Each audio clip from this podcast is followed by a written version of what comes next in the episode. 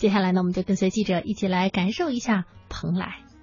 我姓王，非常高兴为各位导游。咱们蓬莱阁景区呢是国家级的风景名胜区，也是我国首批五 A 级景区。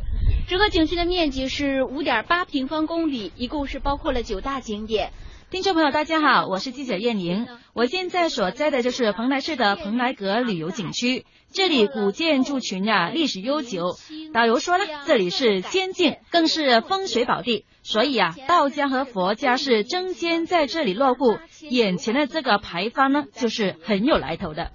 您看这个牌坊啊，“丹崖仙境”四个大字呢，是董必武副主席在一九六四年游览蓬莱阁的时候题写的。这个牌坊非常有标志性，因为据说过了这道牌坊，我们就算是真正的成为神仙了。嗯，这边请。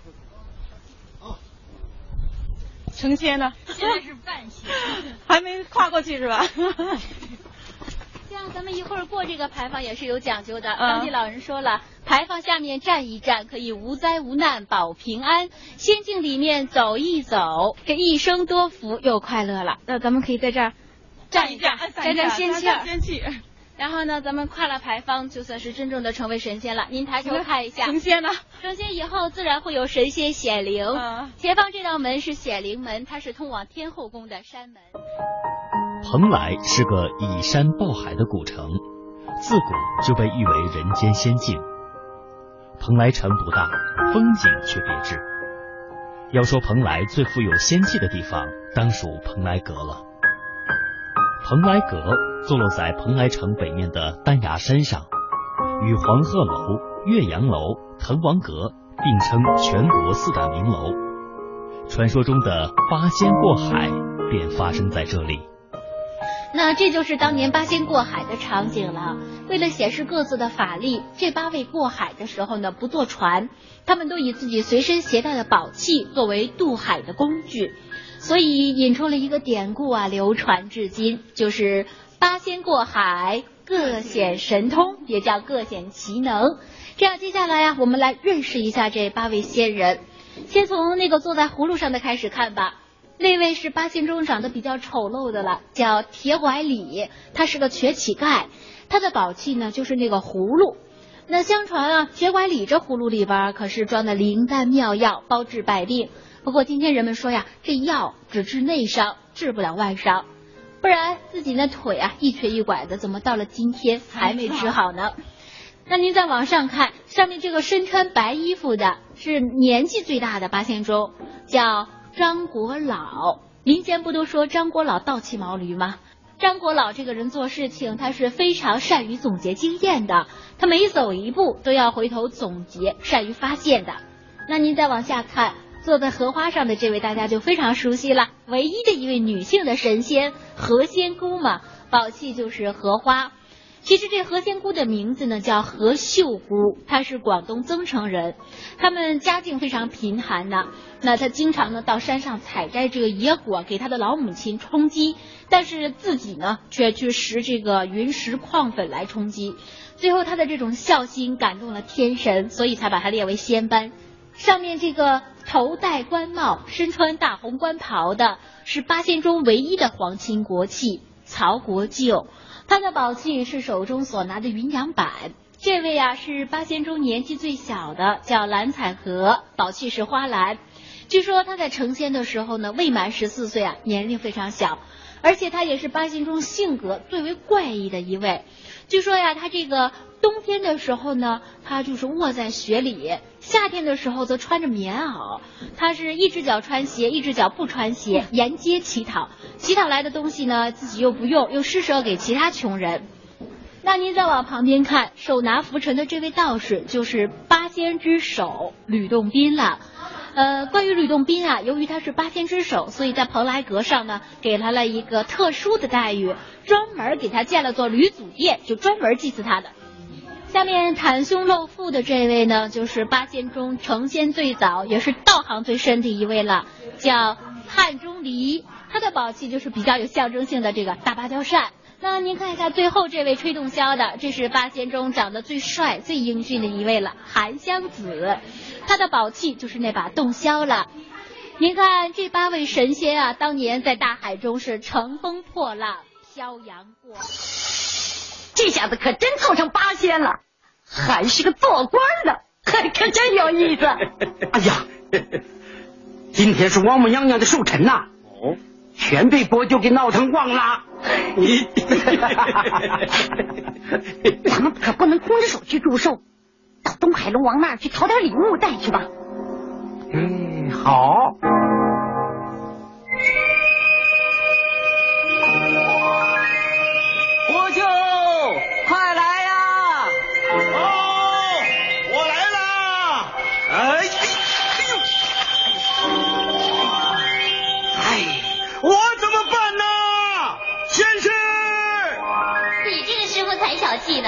光收徒弟不送礼物。哎呀，我真把他忘了。接法宝。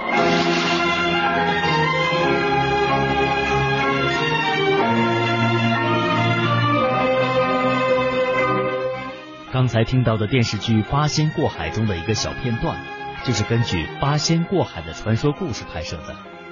我相信很多人都记得电影中他们成仙的那一幕。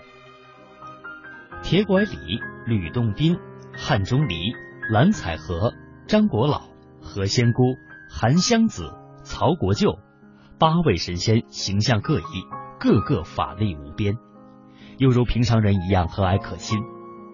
但很多人都会心中有疑问，那就是这八位神仙在海上乘风破浪、漂洋过海，究竟去哪里呢？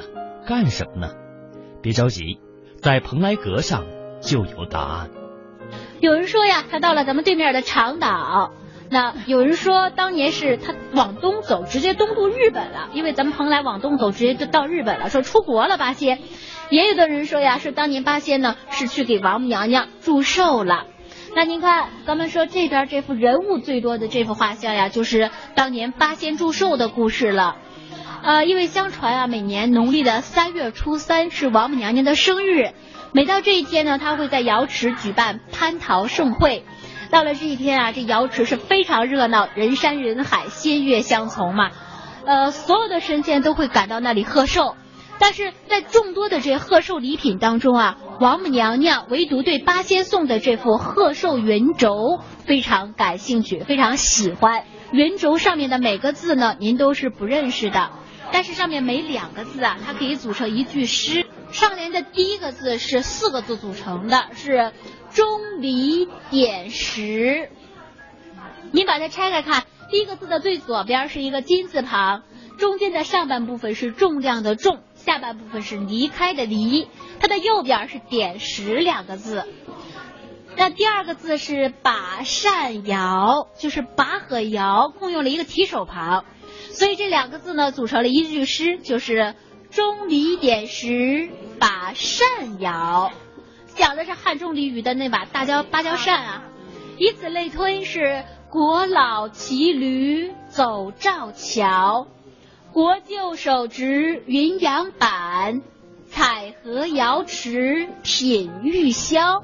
就把他们的对每两个字是一句诗。对，您再看下联，下联是洞宾杯见清风客。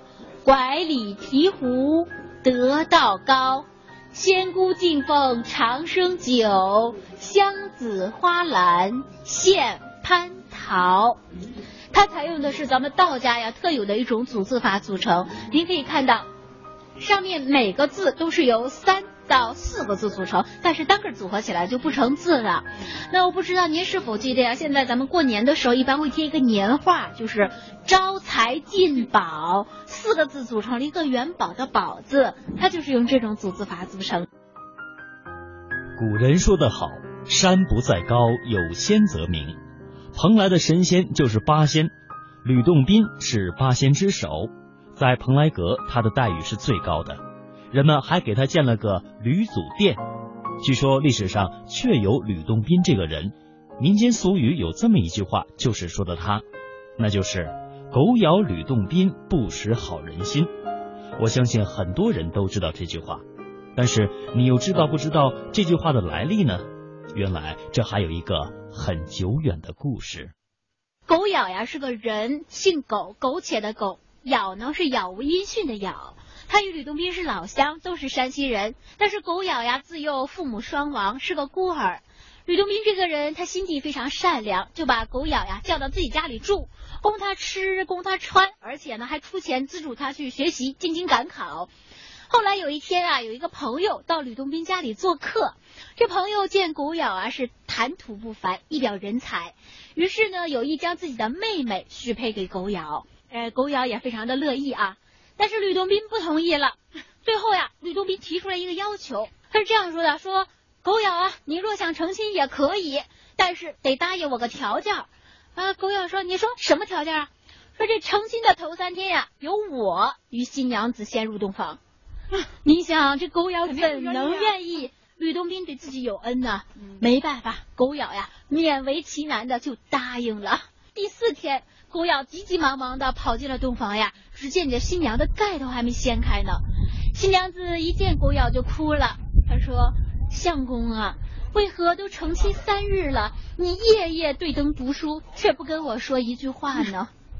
这狗咬恍然大悟，明白了吕洞宾的一片良苦用心。他是怕吕洞宾啊，是怕这狗咬娶妻了以后耽误了学业，所以呢，才出了这个计策来激励他好好学习。